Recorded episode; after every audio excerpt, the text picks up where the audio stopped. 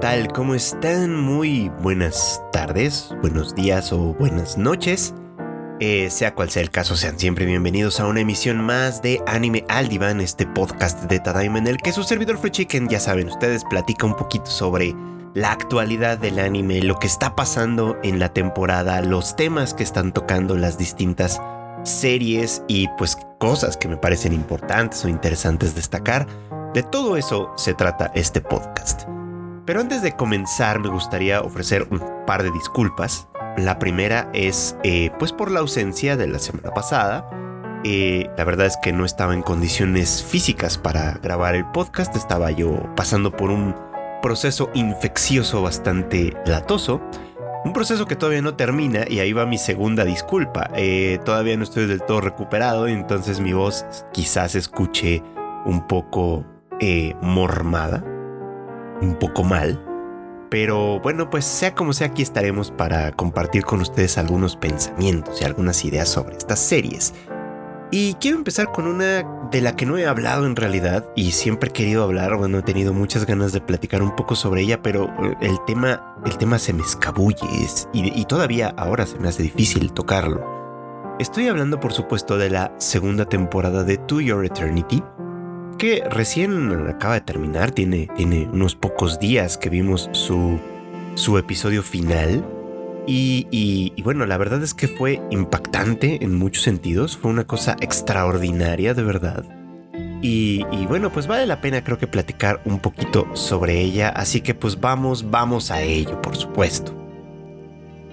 Para quienes no han visto nada de To Your Eternity, les platico como muy rápido. Esta historia sale del manga original del mismo nombre, bueno, Fumetsu no Anatae, como se llama en japonés, de Yoshitoki Oima, a quien conocíamos ya por eh, Koe no Katachi, por A Silent que fue su primera, bueno, una de sus primeras obras como tal, y que pues después del gran éxito que tuvo en aquella ocasión, con esta historia de esta chica pues sordomuda y todo el bullying que había y tal, una historia muy, muy de la realidad, digamos, ¿no? Se cambia completamente de género para traernos eh, To Your Eternity, eh, que es una historia de fantasía, sí, pero de una fantasía sumamente peculiar, ¿no?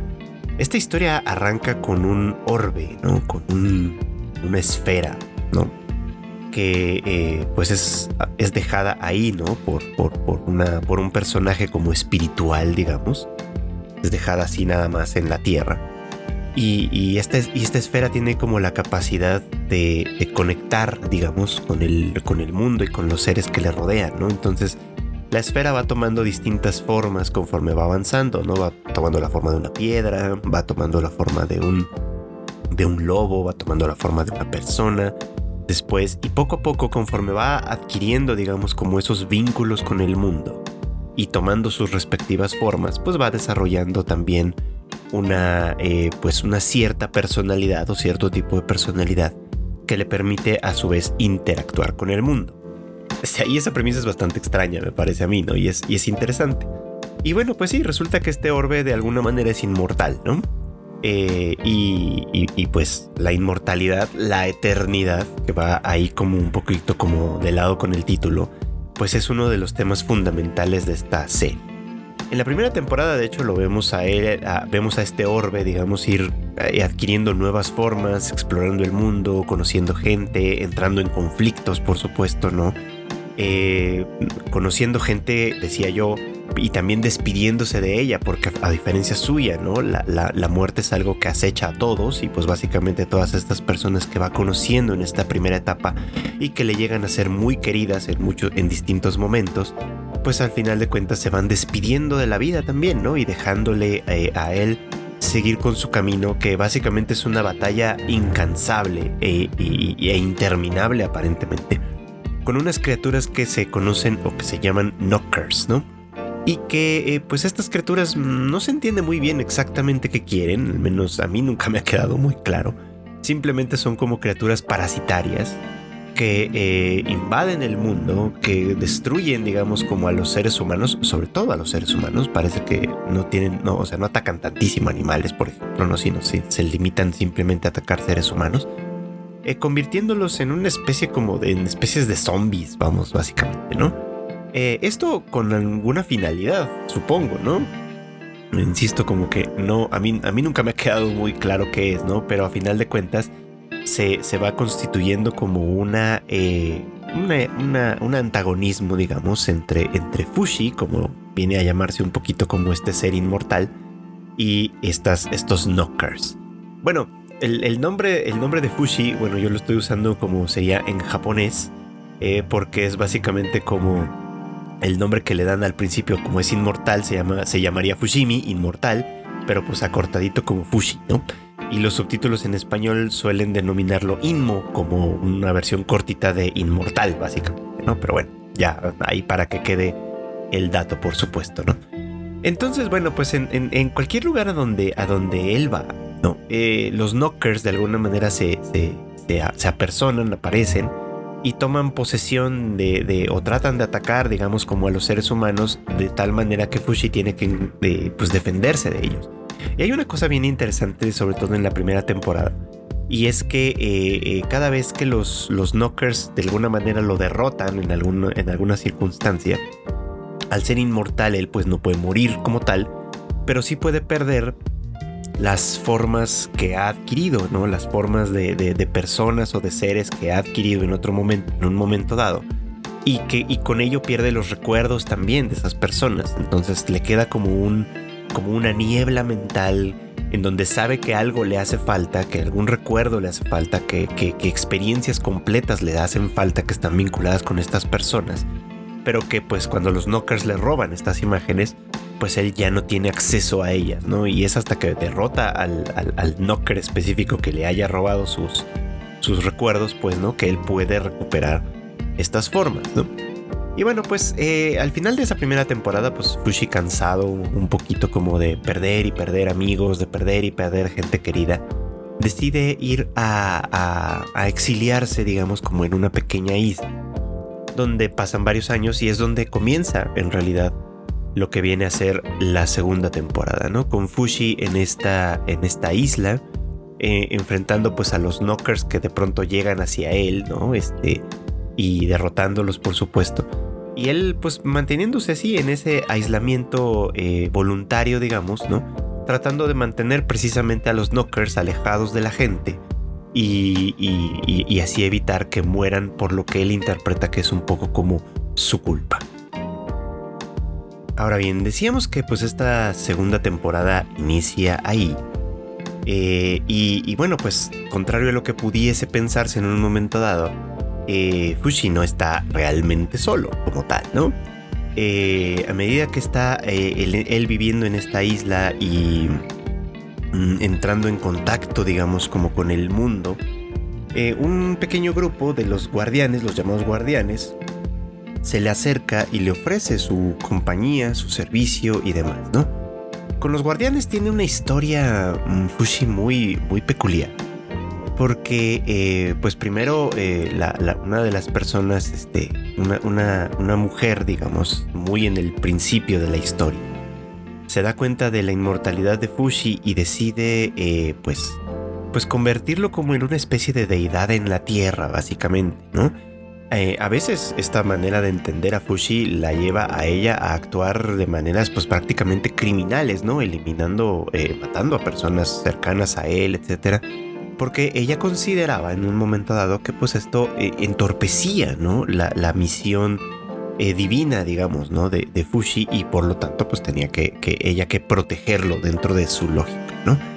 Bueno, pues como han pasado ya muchos años, por supuesto, no eh, a partir de esto, mm, los guardianes se le acercan y, son dirigidos siempre por una, por, una descendiente de esta, de esta mujer, que además tiene una característica peculiar, que en, uno de sus brazos habita un knocker que, eh, según lo dicho por el propio knocker, que utiliza el brazo para, para comunicarse por de manera escrita, digamos, eh, ha desertado, digamos, ¿no? de, las, de las líneas de, los, de sus compañeros y se ha puesto pues como al servicio de Fushi, lo cual pues obviamente implica cierta desconfianza, ¿no?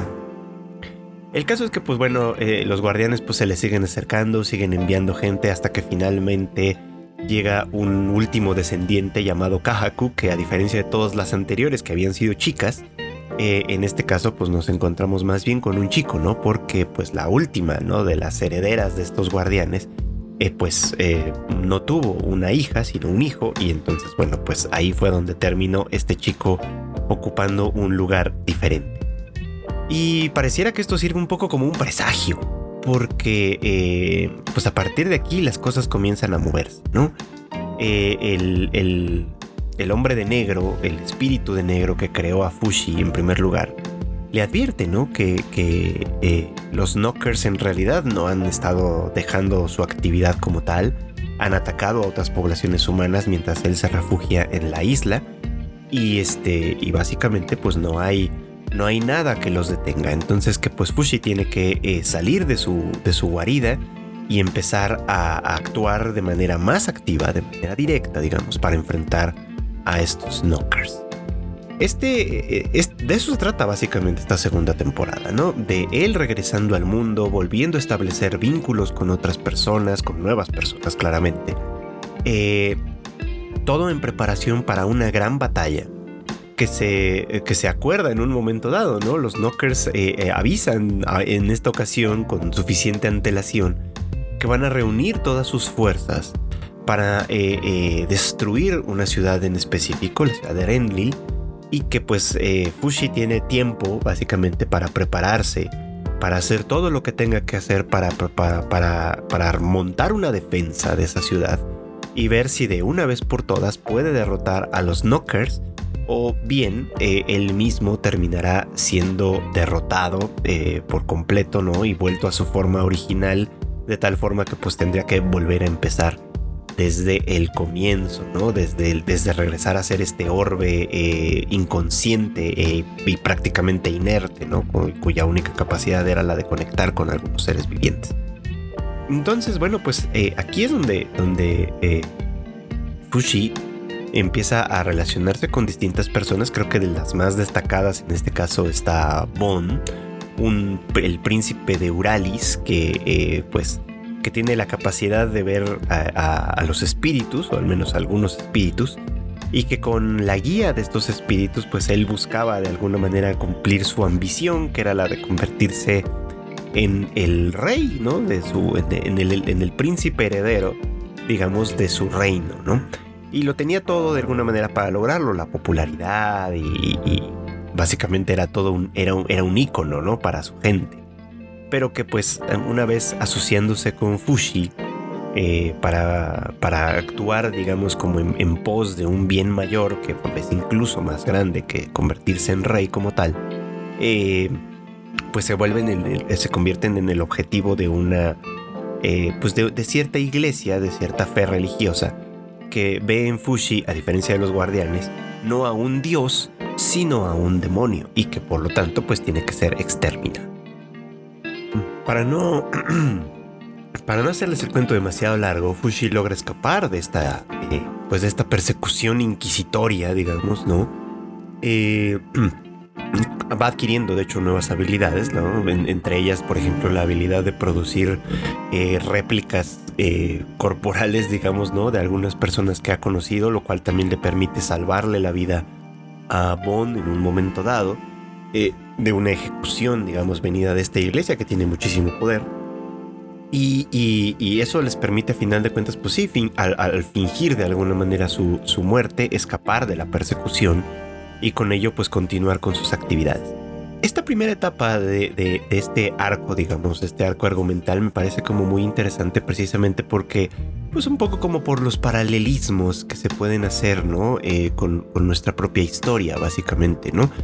con una fe religiosa que adquiere poder político, que de alguna manera eh, eh, no, se, no, no, se interesa por conocer aquello que, eh, que, le es desconocido básicamente, sino simplemente se, interesa y le preocupa y es lo único que, al único que lo mueve, digamos, el, el, eliminarlo, digamos, ¿no? Porque contradice su fe de alguna manera, porque contradice sus creencias y por lo tanto contradice su poder ¿no? económico y político que en un momento dado se ha adquirido. Creo que me habría gustado más que la serie profundizara un poco más en ello, pero bueno, pues me parece que por lo menos como un reflejo de lo que en muchas ocasiones las eh, fees religiosas, ¿no? Los, las instituciones religiosas más bien, una vez que han adquirido el suficiente poder político y económico, pues son capaces de alguna manera de de negar la realidad, de negar la verdad, ¿no? En este caso, la verdad y la realidad representadas por un ser cuasi divino como lo es Fushi, ¿no? Que eh, tiene pues eh, un propósito particular en la vida, ¿no? Que es básicamente enfrentar a estos knockers y seguir eh, avanzando, digamos, ¿no? En su comunión con el mundo. Que eso es algo que un concepto que me parece particularmente interesante y que es a lo que vamos a ir ahora hablando un poquito sobre esto, ¿no? Porque después de liberarse de esta iglesia en esta segunda temporada, Fushi, eh, eh, ayudado por Bon y, por, por, otros aliados también que de alguna manera ya están ahí, o van a empezar a estar ahí, no, se prepara para esta gran batalla en Rendil, en un lugar aislado, en un pequeño lugar aislado donde tiene que desarrollar sus habilidades, sus propias habilidades personales y aquí va un concepto que es rarísimo pero interesantísimo que me parece fenomenal que es esto de la, pues sí, como la comunión con el mundo, que es como yo lo llamo. Que básicamente consiste en que Fushi, con estas habilidades que le conocemos en realidad desde sus épocas como un orbe tirado ahí en el piso nomás, este eh, comienza a conectar no solo con otros seres vivientes, sino también con la tierra misma. Empieza a conectar de alguna manera con el entorno como tal y a convertirlo en algo que podríamos decir que es parte de sí mismo, ¿no? O sea, al, entrar en comunidad, en comunión, digamos, con la tierra, con los seres vivos, con las plantas, con todo eso, no. Muy materialmente, él se convierte en parte de un todo, de un todo un poquito más grande, ¿no? y eso le permite expandir su conciencia, ¿no? que, digamos como que la conciencia que tiene de sí mismo y demás se expanda hacia, eh, pues muy, muy distante, ¿no? Hacia, hacia un terreno cada vez más grande, abarcando distintas eh, formas de vida, distintos materiales, distintas cosas, pues, ¿no? Que le permiten no solo tener esa conciencia, sino intervenir en los distintos lugares. Es un concepto muy, muy interesante. Eh, porque implica un poquito que es creo que uno de los puntos fundamentales aquí de la serie, que implica un poquito con romper con esta cuestión de la identidad individual, que es hasta cierto punto algo que había ido rigiendo un poquito a Fushi, pero que ya veíamos que conforme va avanzando y conforme va adquiriendo nuevas formas eh, basadas en las personas que ha conocido, algunas de esas cosas también se van diluyendo. a ver si me puedo explicar bien. Decía yo hace un rato que cada vez que Fushi adquiere nuevas formas, ¿no? O sea, adquiere las formas de personas que ha conocido, con las que se ha vinculado de alguna manera, incluso también algunos animales y demás. Y, eh, y, cuando estos mueren, entonces él tiene la capacidad, él adquiere la capacidad de tomar su forma. Y al tomar su forma, también adquiere algunas de sus habilidades específicas. Por ejemplo, Tonari que eh, a, quien conocimos en la primera temporada siendo prácticamente una niña y con quien nos reencontramos en la segunda temporada ya como una mujer adulta, eh, entendió, por ejemplo, durante su vida cuál era eh, o, cuál era de alguna manera la misión que Fushi tenía y decide apoyarle, apoyarle a, una, a su propio modo. Y una cosa que se le ocurre que puede hacer es preparar su propio cuerpo para ser resistente a los venenos, ¿no? Como una forma que seguramente amenazaría a Fushi en el futuro, por supuesto. Entonces ella se envenena a sí misma constantemente para desarrollar resistencia, para, para que su cuerpo vaya desarrollando esa resistencia y de tal manera que cuando ella muera y Fushi pueda adquirir su forma, pueda adquirir también los beneficios del cuerpo de Tonari, es decir, todos estos aprendizajes, todas estas adquisiciones como tal.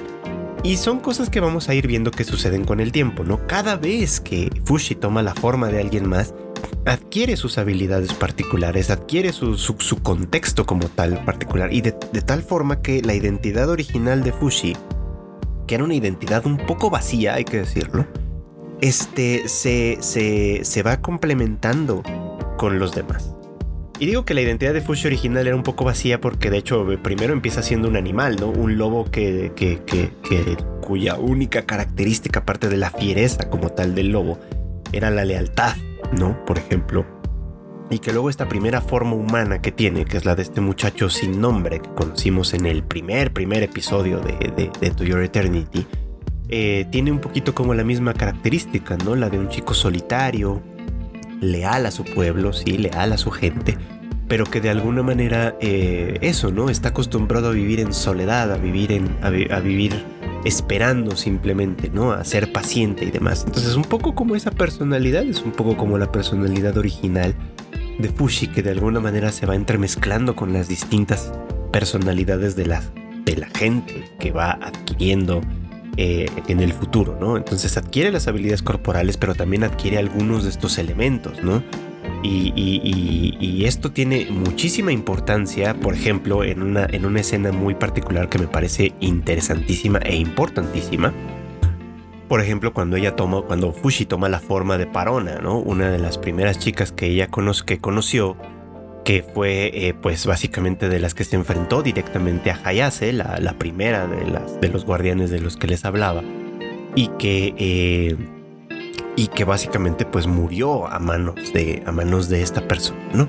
Y que cuando en el futuro, generaciones después, eh, Fushi llega a tomar la forma de Parona para alguna, para, por alguna necesidad, y Kahaku, el, pues básicamente el descendiente de cuatro o cinco generaciones después de, la propia Hayase, se eh, pues queda un poquito como enamorado de la forma, de la forma femenina de Parona eh, eh, Fushi siente en el cuerpo de Parona la repulsión que le, que le, causa ¿no? el, el, descendiente de Hayase. Entonces es como muy muy interesante porque de alguna manera la identidad de Fushi se diluye un poquito, digamos, ¿no? Eh, cada vez que va tomando estas nuevas formas.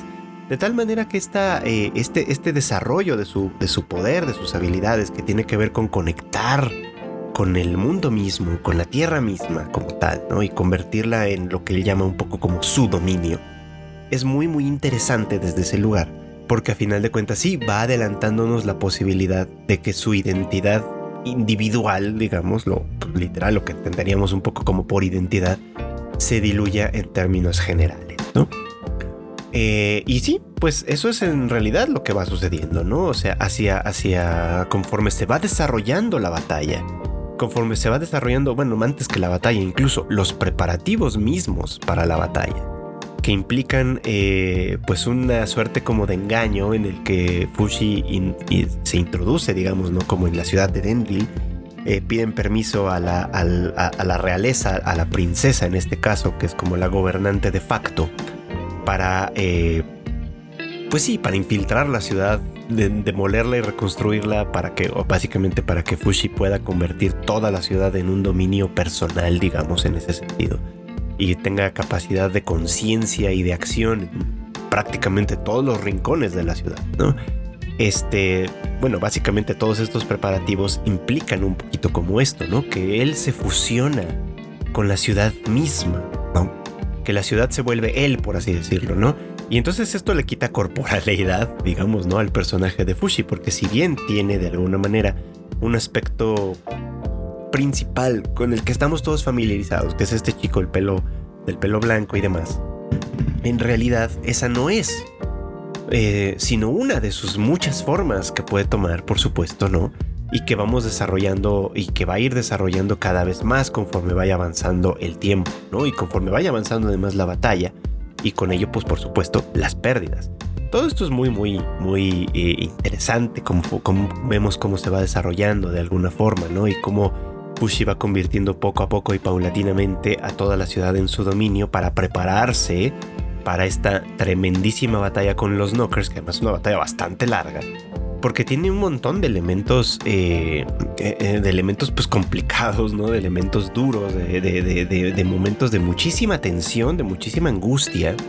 Porque los knockers parecen inacabables, ¿no? Son una, suerte de criatura que, es muy, muy numerosa, ¿no? Mucho, muy numerosa y que de alguna forma no puede eh, no parece que se termine nunca, ¿no? Por más knockers que, que Fushi y todos sus aliados en un momento dado eh, exterminan, pues básicamente no, no se puede, no, no pareciera que tenga de alguna manera un final, ¿no?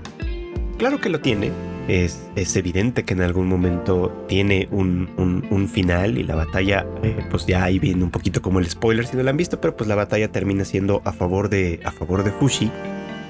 Y en ello se van cosas bien interesantes. primero que nada, este asunto con la eternidad, decíamos, y con revivir de alguna forma, ¿no? Les platicaba hace un rato que uno de los personajes más importantes de la temporada, Bond, eh, tiene la capacidad de ver eh, espíritus, ¿no? Entonces él se da cuenta que eh, Fushi va siempre acompañado de un grupo de espíritus, de un grupo de gente que, que no le abandona, pues, ¿no? En un momento dado, que siempre están ahí presentes. Y se da cuenta también, después descubre él, que estos espíritus pues simplemente son, son, son personas, son seres que han decidido no irse al, al, paraíso, digamos, ¿no? Que han decidido no, no irse al cielo, por así decirle, sino que han decidido permanecer en la tierra por una u otra razón. Y eso significa que cuando Fushi produce sus cuerpos inertes en un momento dado y los suelta, es decir, los libera de alguna manera de su contacto y se quedan así como, como, pues sí, como cuerpos abandonados, los espíritus que les corresponden a esos cuerpos pueden tomar los cuerpos como tal y volver a la vida de una manera muy muy literal.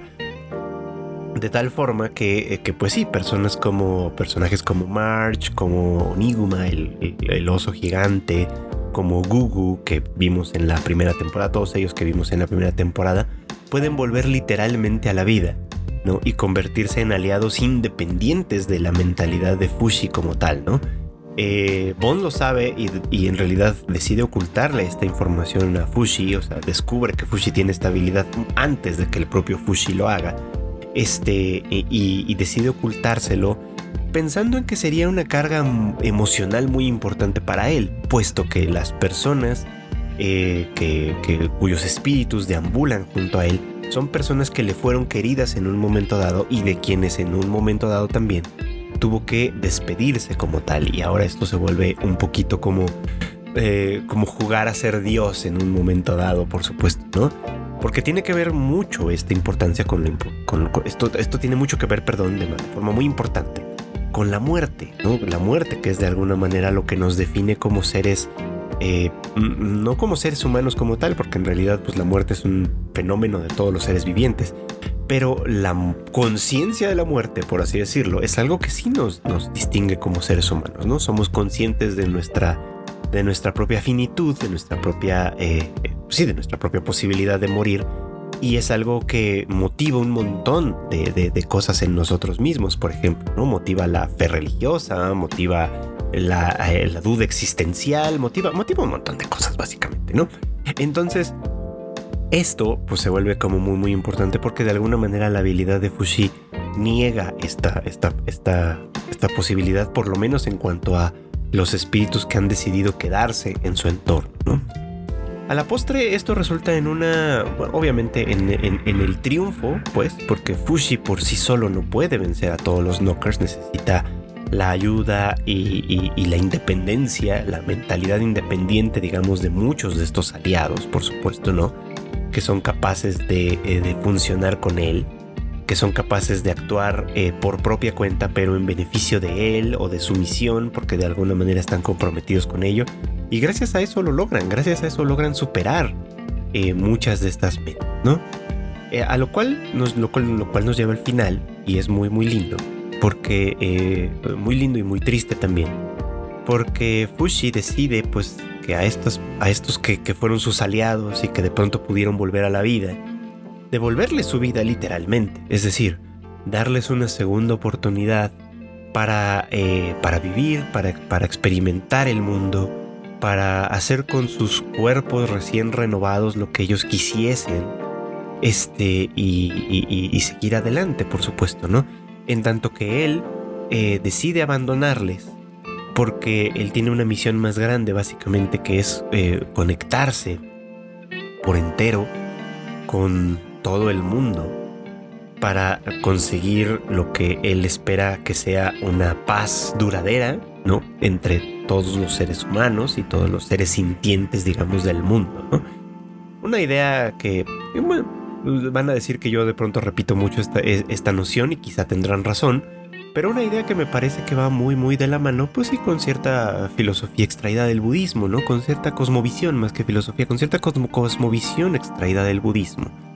En la cual, pues sí, ¿no? La única manera de adquirir cierta inmortalidad, por así decirlo, la inmortalidad de la divinidad, pues es entrar en ese, en ese estado búdico, digamos, ¿no? Donde, eh, donde, donde eh, dejamos de ser nosotros mismos, donde, donde abandonamos esta, esta identidad individual que nos separa de todo lo demás, para conectarnos con un mundo más grande y estar vinculados con todo ello, fusionados, por así decirlo, con todo ello, incluso a costa de perder o de casi perder, en el caso de Fushi, la conciencia de prácticamente toda su individualidad, ¿no? Que no recuperará sino hasta el final, final, final, cuando vemos el anuncio de la tercera temporada. Me decía yo que esta idea pues es muy, muy recurrente, muy común en algunas, en algunas historias que hemos visto. Eh, justo como lo venía platicando me vino a la mente obviamente Evangelion, que, que tiene esta misma idea, ¿no? La tentación que, que Shinji recibe al final es esta misma, ¿no? Eh, olvida las diferencias individuales, deja de ser tú mismo y únete con todos los demás, que esa es la única forma de entrar en comunión con todos, ¿no? Y de, y de, y de perder el miedo, digamos, ¿no? Al rechazo, a la tristeza, a la incomprensión y todo esto, ¿no? Que es lo que Shinji rechaza en favor de su individualidad. Y que bueno, pues en este caso Fushi más bien abraza, más bien busca, ¿no? En un momento dado precisamente para seguir cumpliendo con su misión, ¿no? La misión que de alguna manera ha, terminado de aceptar en un momento dado ya y que es básicamente la de entrar en comunidad con todo el mundo para, para, para mantener el mundo completamente en paz.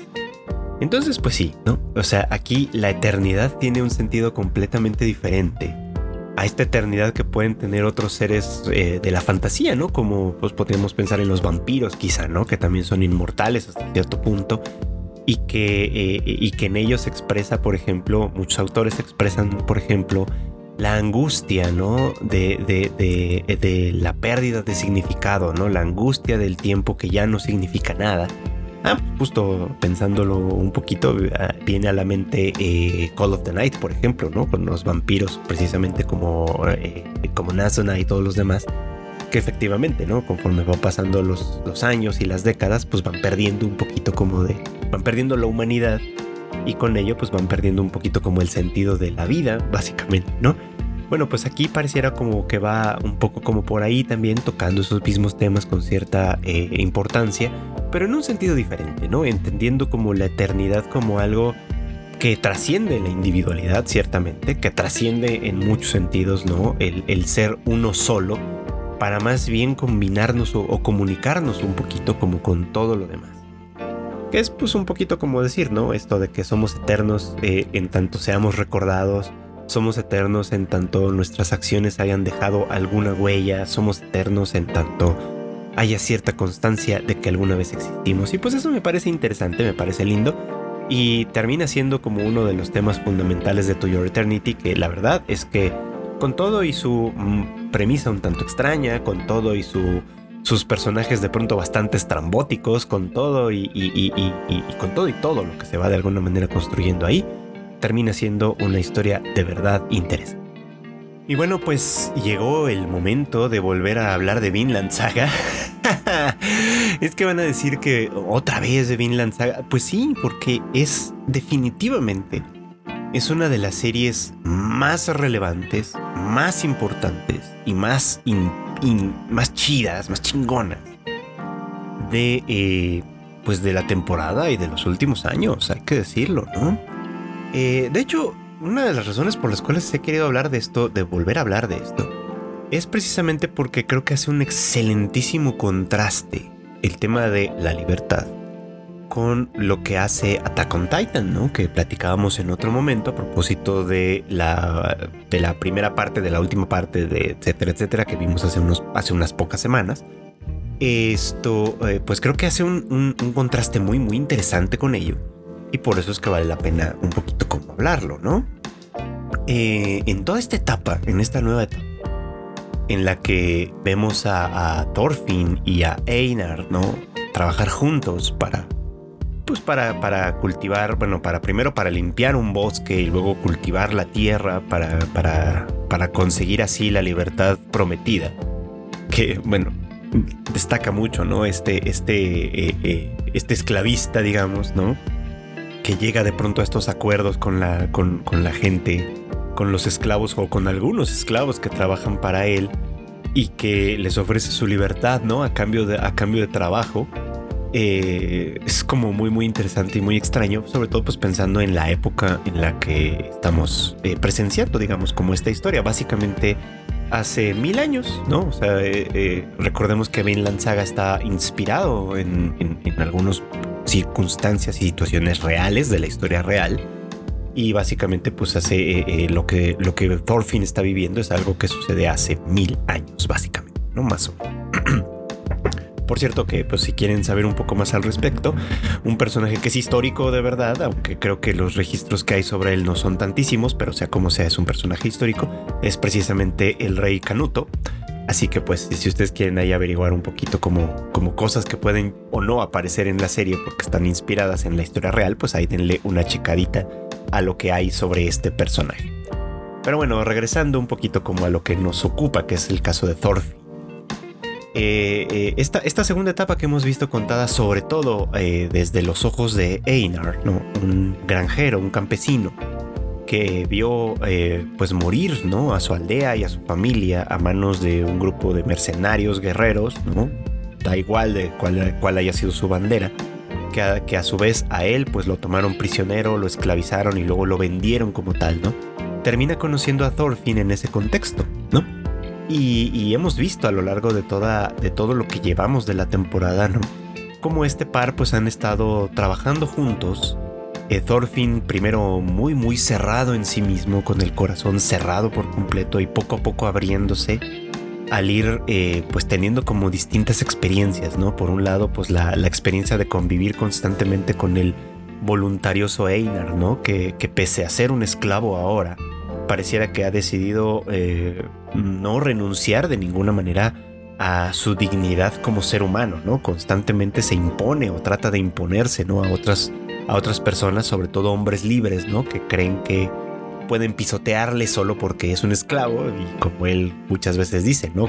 Somos personas, no soy una persona y por tanto eh, eh, no puedes tratarme como algo inferior a eso, ¿no? Por supuesto, ¿no? Digo, de una manera muy rudimentaria, pero a final de cuentas esta es un poco como la idea, ¿no? Y con Thorfinn viviendo un infierno interno, ¿no? En, el cual, eh, como ya habíamos platicado en otras circunstancias, ¿no? Eh, pues todo de alguna manera le fue arrebatado en un momento dado, sobre todo cuando con la muerte de Ashgelad, que no fue a su, no fue manos, ¿no? Como él todo el tiempo durante décadas, durante una década prácticamente estuvo, estuvo buscando, sino que fue pues básicamente a manos de alguien más, ¿no? Y que y que fue como, como parte de un objetivo personal incluso, ¿no? del propio Ashkelad, o sea, donde Thorfinn al final de cuentas no tuvo absolutamente nada que ver, no pudo hacer absolutamente nada y se quedó sin propósito en su vida en ese momento. Y esto del propósito de la vida me parece que es interesante y relevante. Porque, eh, bueno, pues decíamos, ¿no? La carrera que hemos visto pasar, la, vida que le hemos visto llevar a Thorfinn, es una que sobre todo ha estado, eh, pues, cifrada en términos de venganza. Haciendo un muy breve resumen de todo, recordarán ustedes que pues, él siendo un niño, obviamente admiraba mucho a su papá, Thors, quien sabía que era un gran guerrero, que había sido un gran guerrero, y deseaba seguir sus pasos, ¿no? De él también, eh, convertirse en un gran guerrero y, ganar la gloria en el campo de batalla, ¿no? Algo con lo que Thor evidentemente no estaba de acuerdo, porque pues él deseaba o anhelaba para su hijo, para su familia, una vida de paz. Él mismo había abandonado el campo de batalla buscando la paz. Hasta que pues básicamente sí, ¿no? La, la, la, guerra, la guerra volvió a él, ¿no? Volvió a perseguirlo hasta el final. Con ello se llevó su vida, pues, ¿no? Y ávido de venganza por todo lo que amaba a su padre y todo lo que lo admiraba, eh, Thorfinn busca, ¿no? Seguir a Asgelad con la finalidad de, matarlo algún día, ¿no? De, vengar así a su padre y eso se convierte en todo su propósito. Un propósito, insisto, porque esto es importante, completamente eh, contrario a lo que Thors quería para él en un momento dado. Y, que, ahora parece que después de todo lo que sucedió en esa primera temporada, después de tanta sangre, de tanta guerra, de tanta batalla, Thorfinn empieza a comprender apenas, en, este momento ya adulto de su vida, ya, siendo un adulto como tal, comienza apenas a comprender que era lo que Thor anhelaba para él, qué vida anhelaba para que él tuviera de alguna forma, ¿no? ¿Cuál era la herencia verdadera que, que, quería dejarle? No una herencia de guerra, sino una herencia de paz, lo cual es muy muy importante. Y, estos últimos capítulos donde vimos un poquito como recorrer a Thorfinn ese proceso, enfrentar sus demonios, fueron extraordinariamente interesantes. Eh, después de esta, de esta trifulca que tienen, ¿no? Con los criados, que pues básicamente termina noqueando a Thorfinn en un momento dado y que él pues sueña. Este sueño es revelador y me parece que es una de las escenas más bonitas que hemos visto en Vinland Saga. En uno de los capítulos más bonitos en general. Primero porque eh, eh, él eh, primero se sueña como en ese futuro que su papá anhelaba para él, ¿no? En ese donde vivían en paz, donde de alguna manera todo lo que, todas las experiencias y tal, pues eran, formaban parte un poquito como de, de pura imaginación como tal, ¿no? Y incluso se lo platica como, como un sueño, ¿no? A, a ese Thors, ¿no? yo soñé que iba a la guerra, soñé que, que tenía que vengarte, fue un sueño espantoso, ¿no? Terminé como un esclavo, fue, fue, una pesadilla como tal, ¿no? Y, y, termina siendo, eh, pues más bien como una realidad, ¿no? Termina redescubriendo que eh, en realidad esa es su vida y que esa, ese mundo en paz en Islandia, pues es solo un sueño, un sueño que, que él abandonó hace muchísimo tiempo. Y luego se reencuentra en su sueño con Ashgelad, ¿no? Cuando, cuando llegan a ese lugar que Thorfinn confunde un poquito como con el Valhalla, no, el paraíso de los, de los guerreros vikingos, pero que en realidad tiene toda la pinta de ser como un infierno, básicamente, ¿no?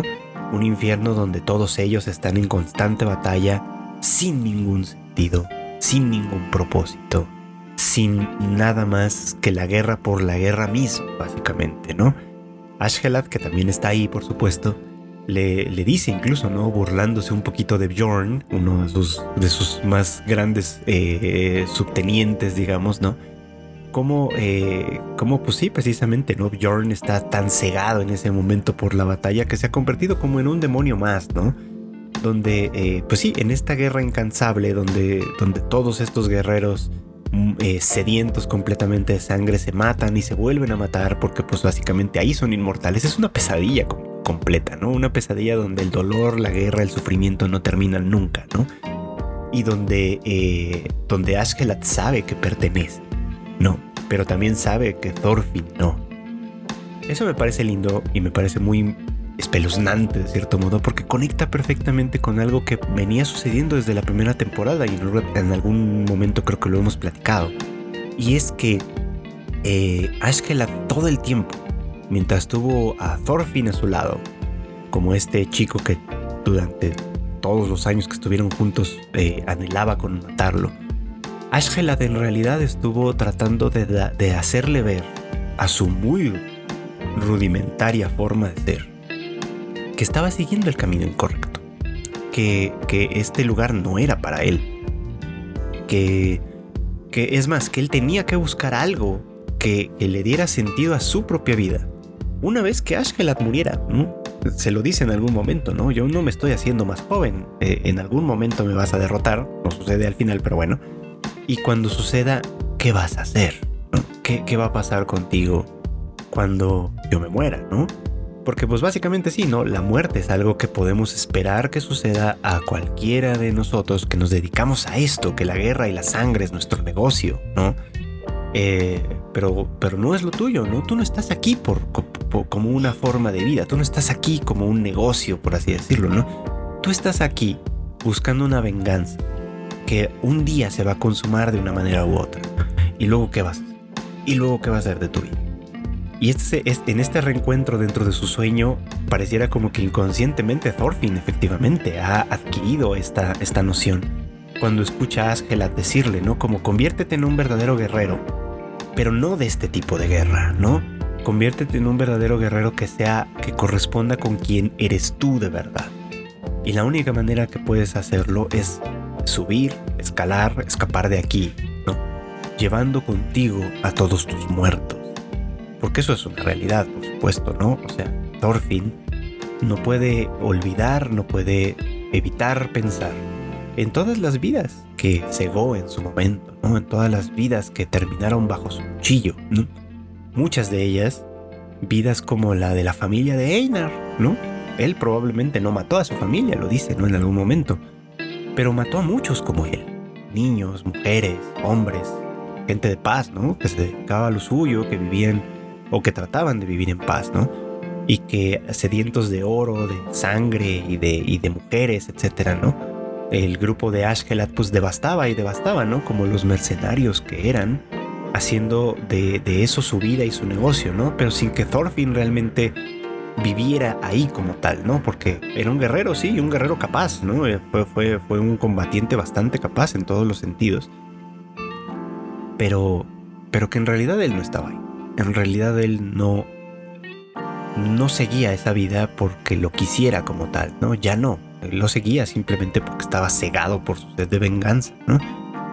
Eso no lo justifica, claramente. Thorfinn lo sabe. Eso, eso no justifica su acción eh, como a nadie de nosotros nos justifica nuestras culpas, ¿no? Cuando veo a Thorfinn yo siempre pienso un poquito como en, en las culpas que podemos arrastrar como seres humanos, ¿no? En las mías, por supuesto, en las de otras personas, que muchas veces determinan aprendizajes, ¿no? Determinan cosas que hemos aprendido por las buenas y por las malas en muchos sentidos y que, eh, y que a lo mejor contribuyen a, movernos o a actuar de una manera diferente.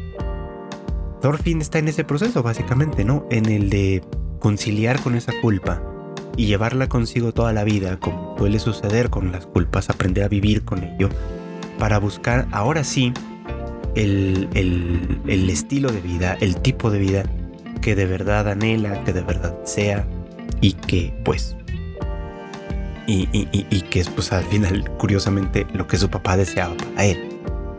Entonces este juramento que hace es muy importante, ¿no? El, juramento de no volver a recurrir a la violencia para nada, porque sus manos ya están lo bastante manchadas de sangre. Pues es un juramento muy importante que quién sabe qué tanto será posible que lo, que lo, que lo, que lo mantenga, digamos, ¿no? Porque eh, pues el mundo en el que vive, el mundo de hace mil años en el norte de Europa, era un mundo muy hostil era un mundo como ya empezamos a ver con ahora que se nos está mostrando también el lado de Canuto. Es un mundo en el que la vida humana vale poco y el poder, las riquezas y todo lo demás pues tienen muchísimo, muchísimo más valor, evidentemente. Y pues es un mundo al que Thorfinn se va a enfrentar. En este anhelo quizá ingenuo, ¿no? De liberar de liberarse a sí mismo y liberar al mundo de la esclavitud, eh, se va a enfrentar a un mundo demasiado cruel, ¿no? Del cual él formó en algún momento parte. Y que, bueno, pues tal vez sea un, un enemigo más formidable que cualquier otro. Y bueno, pues esto fue todo por hoy. Muchas gracias como siempre por acompañarme en el anime al diván. Ya saben ustedes que este podcast sale salvo extraordinarias circunstancias. Todos los miércoles en algún momento del día lo pueden encontrar en prácticamente todas las plataformas de podcast, obviamente pues empezando por las más populares, Spotify, Apple Podcast, Google Podcast, Amazon y más. Eh, pero también en muchas otras plataformas pequeñas para su goce, conveniencia y deleite. Eh, no, me olvido tampoco de recomendarles pues el contenido que tenemos en la familia de Tadaima. Por ahí debe ya devolver próximamente el Rage Quit. Eh, tenemos el Tadaima Live que hacemos en punto de las 8, de la, perdón, de las 9 de la noche todos los jueves en nuestros canales de YouTube, de Facebook y de Twitch. Y por supuesto pues el Shuffle que también esperamos que regrese pronto. En fin, tenemos por ahí contenido para ustedes. Vienen por supuesto más sorpresas, ya han visto que pues sí, la, producción de contenido ha estado irregular debido a que pues tenemos un montón de, de trabajo, de eventos que planear y de cosas que hacer, por supuesto que también son para deleite de todos ustedes. Pero pues aquí estamos también tratando de hacer algún un poco más de contenido para todo esto. Entonces no dejen de perderles la pista. Yo espero que ya pronto los otros podcasts y demás regresen también a las andadas. También que podamos regresar a hacer videitos, tengo por ahí algunas ideas que me gustaría plasmar, entonces bueno, pues este, eh, esperemos tener ahora sí que el tiempo, la oportunidad y todo para ir ajustándonos y hacer todo esto que tenemos por ahí planeado. Pero lo que sí tenemos constantemente son las noticias del mundo del anime y demás que pueden encontrar ustedes en tadaimo.com.mx, así que pues nada, nada que perder por ahí, ¿no? Y bueno, pues no olviden, nos volvemos a escuchar muy pronto en un siguiente Anime al Diván para hablar de todo lo que va terminando ya con los finales de temporada y cosas así. Y pues eh, preparándonos ya para la temporada de primavera. Eh, gracias siempre por su preferencia, por su, por su apoyo irrestricto y por su paciencia con este, eh, con este podcaster que ha estado un poquito indispuesto en las últimas semanas, pero ya estaremos de vuelta muy pronto con un nuevo capítulo. Eh, no me despido sin antes desearles como siempre que pasen muy buenas tardes, buenas noches o muy buenos días.